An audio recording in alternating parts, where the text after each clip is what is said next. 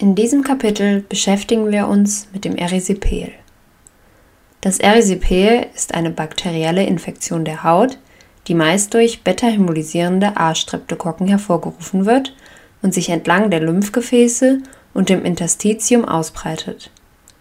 Eintrittspforten sind hierbei in der Regel kleinste Verletzungen der Haut, wobei die untere Extremität und das Gesicht von der Infektion bevorzugt betroffen werden.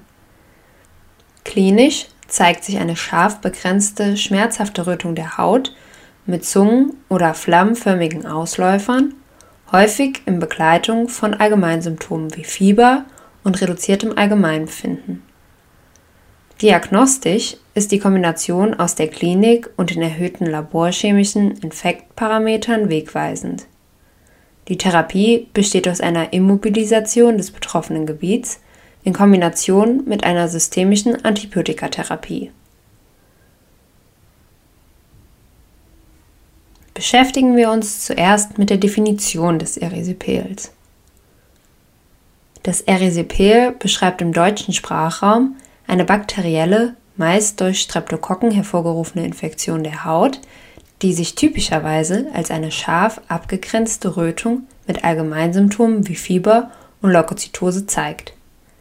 Insbesondere im angloamerikanischen Sprachgebrauch beschreibt das Erisipel ausschließlich eine Streptokokken hervorgerufene oberflächliche Hautinfektion.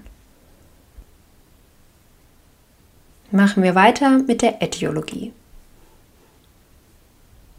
Meist sind beta-hämolysierende Streptokokken die Erreger. Selten kann es aber auch Staphylococcus aureus oder Klebsiellen sein. Eintrittsworten für die Erreger sind insbesondere kleine Verletzungen. Dazu zählen Ragaden, Fußpilz, kleine Ulzera, Einstichstellen, zum Beispiel bei Drogenabusus. Die Verbreitung des Erregers erfolgt dann über die Lymphgefäße. Zu den Risikofaktoren zählen Diabetes mellitus, Immunschwäche, Paraneoplasien, Adipositas mit chronisch venöser Insuffizienz und ein chronisches Lymphödem. Hier noch einmal wichtig zu merken, am häufigsten ist eine kleine Hautläsion die Eintrittspforte für den Erreger.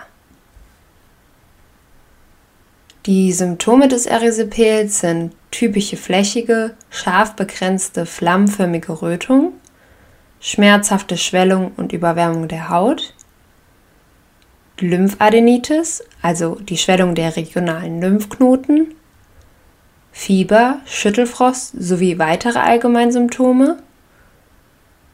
Meist ist der Befund einseitig.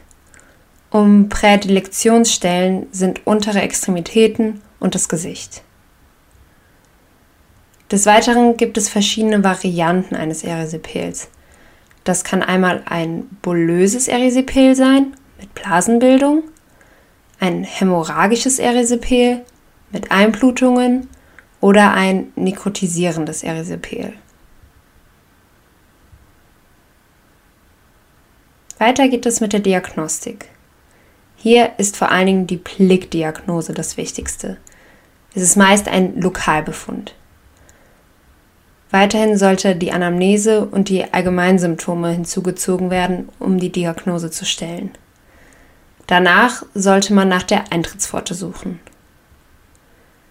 Im Labor kann man ein Blutbild erstellen, ein CRP oder die BSG bestimmen.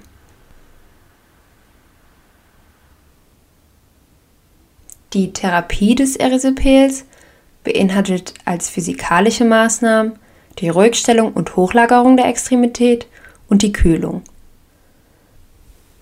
Die antibiotische Therapie besteht in erster Wahl aus Penicillin. Bei Penicillinallergie können Makrolide oder Clindamycin verwendet werden. Differentialdiagnostisch sollte immer an Phlegmone, Thrombophlebitis, Erythema nodosum oder weitere Dermatitiden wie Stauungsdermatitis oder Kontaktdermatitis gedacht werden.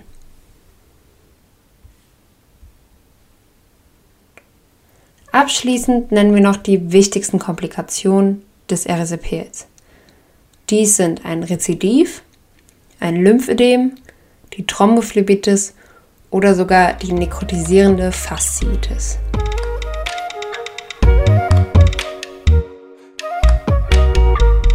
Damit haben wir das Thema Erisipel abgeschlossen.